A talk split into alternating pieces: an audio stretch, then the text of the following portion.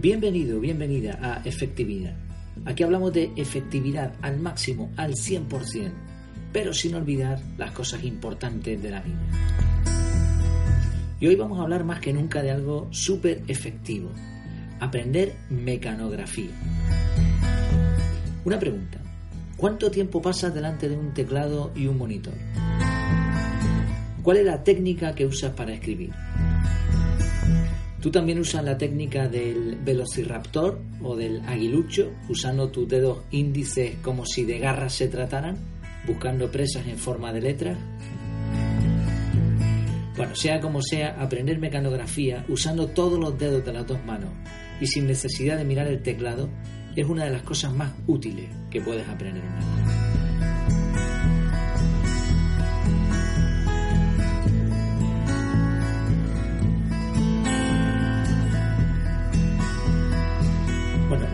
vamos a centrar demasiado en qué es la mecanografía, el origen, lo de las máquinas de escribir, pero sí algunas pequeñas ideas. La palabra mecanografía viene del griego mecane, que significa mecánico o máquina, y grafé, que significa escritura o dibujo. Sin mecanografía se podría definir como el proceso de introducir texto en un dispositivo mediante un teclado. De hecho, la historia de la mecanografía viene de la mano precisamente de las máquinas de escribir, que datan de finales de 1800 aproximadamente. Se dice que el famoso escritor Mark Twain fue el primero en escribir un libro completo a máquina. Al principio se escribía con dos dedos, no con esa técnica, pero en 1888 un señor llamado Frank McGurrin, Gurrin, no sé cómo se pronuncia, Frank McGurrin, así lo vamos a decir, demostró que se podían usar todos los dedos aumentando la velocidad. Llegó a 100 palabras por minuto, que es una auténtica barbaridad. Y tiene muchísimo mérito porque las teclas de aquella época eran bastante pesadas y además no se veía en una pantalla lo que se escribía. Este mismo señor hizo la siguiente reflexión. Si un pianista puede tocar sin mirar las teclas, ¿por qué ha de tener que hacerlo un mecanógrafo cuando escribe? Actualmente las máquinas de escribir están, por supuesto, obsoletas y han pasado a ser piezas de museo. De hecho, el, término correcto, técnico, debería ser dactilografía, porque la mayoría de los dispositivos ya no son mecánicos, sino electrónicos, ¿no? dáctiles. Y muchos dispositivos ni siquiera tienen un teclado mecánico, sino una pantalla táctil que detecta las pulsaciones. De hecho, hay muchos tipos de teclado actualmente. Un teclado podría ser el de la calculadora, otro sería el táctil. Y luego también tenemos las diferentes disposiciones. Los más usados son el tipo QWERTY, que bueno, simplemente se refiere a la disposición de las teclas, de las primeras teclas del abecedario que van a aparecer en la esquina superior izquierda, digamos, ¿no? del teclado, sin contar las teclas especiales o las numéricas. También están los ACERTY, que están casi en desuso, que en vez de QWERTY, en vez de Q, E, R, T, eh, T, Y, pues sería A, E, y. Estos ya no se utilizan prácticamente, pero luego sí vas a encontrar un montón de disposiciones distintas dependiendo de qué tipo de teclado sea y del país donde haya sido fabricado. Por cierto, una curiosidad sobre los teclados. Como veremos después, en la mecanografía vas a tener que aprenderte la disposición de las teclas. Hay una posición de inicio correcta, o dicho de otro modo, una forma de colocar los dedos antes de empezar a escribir. ¿Cuál es? ¿Cómo saber esta posición sin necesidad de mirar el teclado? Pues fíjate en las letras F y J, si tienes a mano un teclado, si no lo puedes hacer en otro momento. Si te fijas en ellas o si las tocas, verás que tienen una pequeña marquita. Ahí deben ir los dedos índice de cada mano. Esa es la posición correcta. Bueno, tenemos que hablar también de la mecanografía para smartphones. Eh, a la misma vez que los dispositivos de entrada de texto han ido cambiando, también lo ha hecho la mecanografía. Hoy muchas personas, sobre todo jóvenes, usan casi en exclusiva un smartphone con pantalla táctil y prácticamente no saben lo que es un teclado y una pantalla de ordenador. Hay algunos trucos para mejorar la escritura en móvil, en una pantalla pequeña, pero la utilidad aquí es escasa porque ya mm, ten en cuenta que se van a usar solamente dos dedos y la pantalla está en el mismo sitio donde se escribe. Entonces, la velocidad, por muchos trucos que utilices, no va a aumentar mucho. Aún así te doy algunos pequeños tips, algunas pequeñas sugerencias. Parece ser que la forma ideal es sostener el teléfono de forma horizontal con ambas manos y usar los dedos pulgares para escribir. Esto va a depender también del tamaño del aparato, porque bueno, Eh, ahora también se, han estilado mucho estos phablets, ¿no? estos teléfonos de pantalla grande, eh, que por cierto Apple estuvo mucho tiempo en contra de ellos porque decían que si el dedo gordo, el dedo pulgar no te llegaba a la mitad de la pantalla, pues no, no tenía mucha efectividad. Yo pienso igual, pero bueno, han cedido a las exigencias del mercado y han puesto en circulación estos móviles grandes. Si son muy grandes, pues ya es que ni te sirve este sistema. Pero si son un poquito más pequeños, con las dos manos sujetas el teléfono y con ambos dedos, eh, dedo gordo, le decimos normalmente, dedo pulgar, pues se puede escribir. Otra idea es usar el autocorrector y el predictor de palabras. Ojo con esto porque las equivocaciones aquí son terribles. Eh, hay que tener paciencia y supervisar el sistema, porque este sistema va a ir aprendiendo en base a nuestro uso y las modificaciones que le vayamos haciendo. Hay unos teclados también llamados swipe, que en vez de pulsar directamente un carácter, lo que se hace es deslizar el dedo, que podría ser aquí el índice, más que nada por esa facilidad, esa versatilidad para moverlo, por las diferentes letras de la palabra. Y ahora un algoritmo va a decidir qué palabra quieres escribir. También requiere un tiempo para mejorar porque al principio lo que escribe es un auténtico desastre y no se parece en nada con la realidad. Otra opción interesante es la escritura por voz. Igual que en los puntos anteriores, cuanto más lo uses, pues más eficaz será el sistema.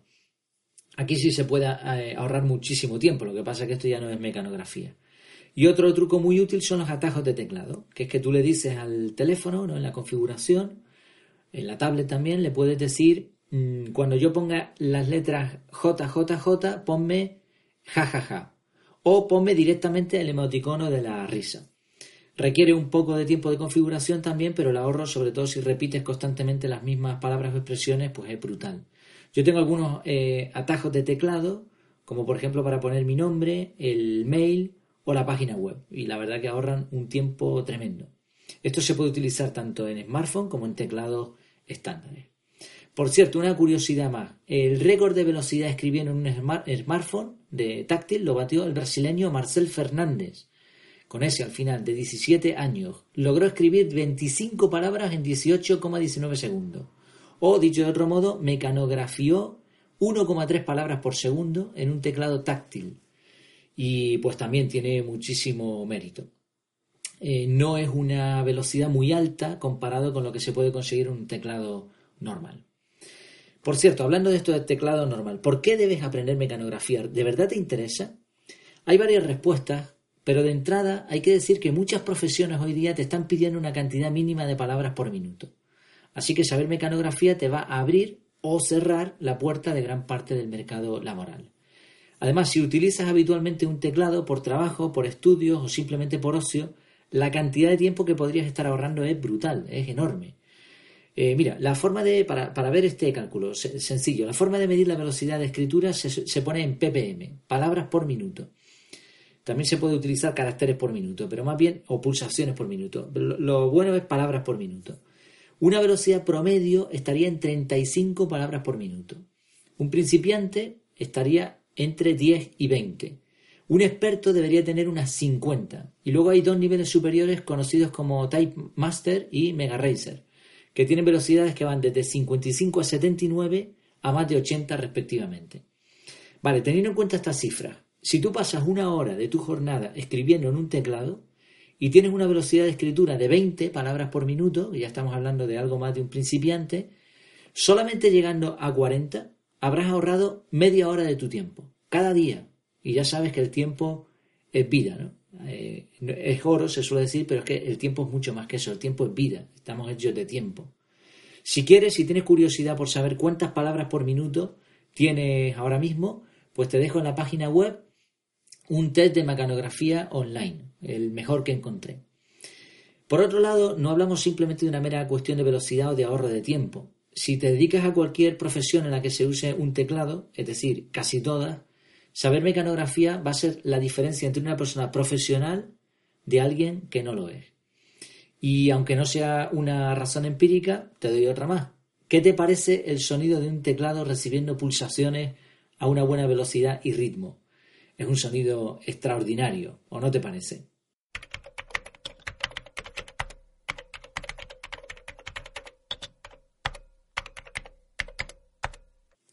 Bueno, dicho en una palabra y resumiendo todo lo que hemos visto hasta ahora, el motivo principal para aprender mecanografía es efectividad.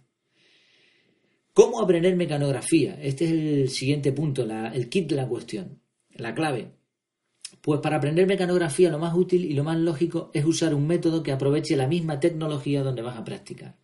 Es decir, aquí no te va a servir un manual, ni un podcast, ni un libro, ni nada parecido. Puedes ir a una academia, pero el gasto de tiempo y transporte no tiene mucho sentido porque dispones hoy en día de infinidad de cursos y aplicaciones online, muchas de ellas gratuitas. En, la página web te dejo un enlace para encontrar un buen curso online, pero ya te digo que es muy fácil. La mayoría de los cursos están buscando en Google cómo aprender mecanografía y la mayoría de ellos son gratuitos. Hay que separar dos partes en, el aprendizaje de la mecanografía. Uno es la parte teórica, en donde te van a explicar, y otro la parte práctica, que es la fundamental. Más allá del método que elijas, también te dejo algunas sugerencias, algunos consejos para conseguir una buena mecanografía. Uno de, ellos, uno de ellos es mantener las muñecas en el aire, no apoyadas encima del teclado o del escritorio. Esto es una cuestión meramente de salud, ¿no? porque te puedes estropear las manos si escribes mucho tiempo y no mantienes una postura adecuada. Siguiendo con la postura, hay que colocar los pies en el suelo, apoyados completamente y paralelos a la cabeza, ¿no? O sea que tienes que tener la cabeza hacia, hacia adelante, ¿no? Tienes que estar sentado con la espalda totalmente recta y completamente apoyada en el respaldo. Eh, estas dos últimas sugerencias son un poco incompatibles. Yo estaba probando y realmente o haces una o haces otra. Bueno, la idea básicamente es tener la, la espalda recta, apoyada y una postura recta, ¿no? de un ángulo de 90 grados en la rodilla. Lo ideal es tener una silla cómoda y con un buen respaldo. Si no te la ponen en tu trabajo y tienes la posibilidad de ponértela tú, hazlo, aunque te gastes un dinero, porque es que esto es salud, es vida, ¿no? Si, por ejemplo, trabajas en una oficina. Los codos deben estar paralelos a los costados, con los antebrazos inclinados ligeramente hacia arriba para tener el teclado, bueno, tienes que tener el teclado en esa, en esa posición, un poquito arriba de los brazos mm, poniendo un ángulo de 90 grados también, un ángulo recto. Mientras tecleas, los ojos deben estar enfocados en la pantalla. Resiste la tentación de mirar el teclado. Si te equivocas mucho al principio, no pasa nada, ten paciencia. Y otro consejo en la misma línea, dale más importancia a la precisión que a la velocidad. Y esto es muy importante porque si coges manía eh, al, eh, ejercitar la mecanografía, después te va a costar mucho eliminarla. Entonces lo suyo es hacerlo correctamente aunque vayas lento. Se pueden usar unos papelitos a modo de separador de tal manera que se impida a los dedos salirse de su zona. Se ponen ahí en el teclado, entre los huecos de las teclas. Bueno, desde mi punto de vista este paso es innecesario. Yo creo que es mejor aprender directamente con una aplicación y a base de prueba y error. Sé constante. No sirve de nada practicar de vez en cuando, una vez a la semana, varias horas. Es mejor tener sesiones diarias de media hora y así progresarás mucho más rápido. Hay otra recomendación que he encontrado que es decir la letra que pulsas en voz alta. No estoy muy seguro de la efectividad de este método, esto no lo he probado, no lo usé cuando aprendí, ya hace bastantes años. Quizá alguien pueda aportar su experiencia en los comentarios, sea como sea, creo que lo suyo es aprender mm, lo más rápido posible, o sea, lo más efectivo es no decir eh, las letras. Pero bueno, hay quien dice que al, al pronunciarlas, pues estás Mm, metiendo la información en el cerebro, digamos, por varias vías a la vez. Es cuestión de probar también. ¿Cuánto tiempo se tarda en aprender mecanografía? Yo no lo recuerdo en mi caso, no recuerdo que me costara mucho, pero bueno, sea fuera lo que fuera el tiempo, resultó rentable, pero vamos, muchísimo. Aproximadamente, según lo que he estudiado por ahí, parece que se tarda en torno a un mes. Media hora diaria, estaríamos hablando, a un nivel medio. Después con la práctica se mejorará hasta alcanzar un nivel más avanzado. Puedes especializarte, pero la rentabilidad del tiempo que gastas aquí ya no será tanto como al principio. Bueno, ¿y cómo puedes encontrar cursos online gratuitos para aprender mecanografía? Pues también te dejo en, las notas del programa, o bueno, mejor en la página web, en efectividad.es, vas a tener ahí varias páginas web que se dedican directamente a esto. Una es tipping.typing.com typing.com. Ahí tiene varias lecciones, un test y bastantes juegos. Otro que me pareció interesante fue Cursomeca. También te dejo el enlace en efectividad.es, también tiene su propio test y son 27 lecciones en total eh, que puedes completar, completar a tu propio ritmo. La interfaz no, no está tan bien trabajada como la anterior, pero bueno, está bastante bien. Luego tienes cursos vía YouTube. Tampoco lo recomiendo porque es que vas a estar viendo los vídeos y al mismo tiempo tienes que practicar en otro teclado. Bueno, es un rollo. Entonces lo mejor es directamente en una eh, aplicación web, web app o una página web. Hay aplicaciones, apps directamente para aprender mecanografía, pero claro, ¿qué es lo que pasa? Si la, coges una aplicación para ordenador, sea para Windows o sea para Mac, para eh, eh, OS X, mm, vas a tener un problema porque son de pago y son muy complejas. Entonces es que realmente no merece la pena. Y si son aplicaciones para iOS o para Android, pues igual, el problema es que eh, en una tablet o en un teléfono móvil no tiene mucho sentido aprender mecanografía. Por eso las aplicaciones que hay son escasas y bastante malas. Te dejo algunas que he encontrado, las mejores que encontré, que están en formato más bien juego.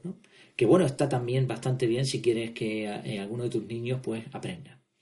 Sea como sea, el mejor consejo que te puedo dar es que aprendas mecanografía ya, que no lo dejes para más adelante. Por supuesto, puedes aprender de forma autodidacta, ahí también te dejo en la página web un vídeo espectacular de un hombre es el hombre que más rápido escribe a ordenador. Ni mecanografía al uso ni nada. Con una mano, ¿eh? Con una mano. De pronto te mete la otra mano y escribe más rápido. Es una cosa inusual es en una especie de locutorio de esto. Bueno, es que esta gente son, son tremendos, ¿no?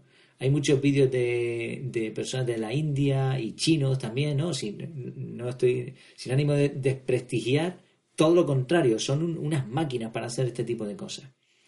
Bueno, para resumir, aprender mecanografía es una de las cosas más útiles que puedes hacer. El gasto de tiempo en comparación con los beneficios es ridículo.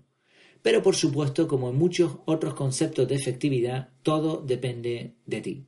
Como decía Goethe, Goethe, no basta con saber, también hay que aplicar. No basta con querer, también hay que actuar. Pues nada, no te olvides, hablando de actuar, no te olvides de aportar lo que te parezca bien en los comentarios. Me encantaría saber tu opinión. Puedes comentar directamente en iVoox o en, bueno, no sé si en Spotify, en Google Podcast. Creo que en iVoox sí se puede, en el resto no pero sobre todo en la página web, ¿no? Yo te animo a que lo veas allí porque allí vas a tener este contenido mucho más amplio, con enlaces, con un montón de cosas más. Me encantaría saber tu opinión y cuenta conmigo para lo que te pueda ayudar. Contáctame también en efectividad.es eh, barra contactar, ahí tienes el formulario de contacto, o efectividad arroba efectividad.es, así de sencillo. Ayúdame si te parece conveniente con tus likes, compartiendo este contenido en tus redes sociales o de la manera que veas mejor. El objetivo es que más personas puedan aprender a ser realmente efectiva. Me despido. Hasta que nos veamos de nuevo, virtualmente, claro está. Que lo pases muy bien.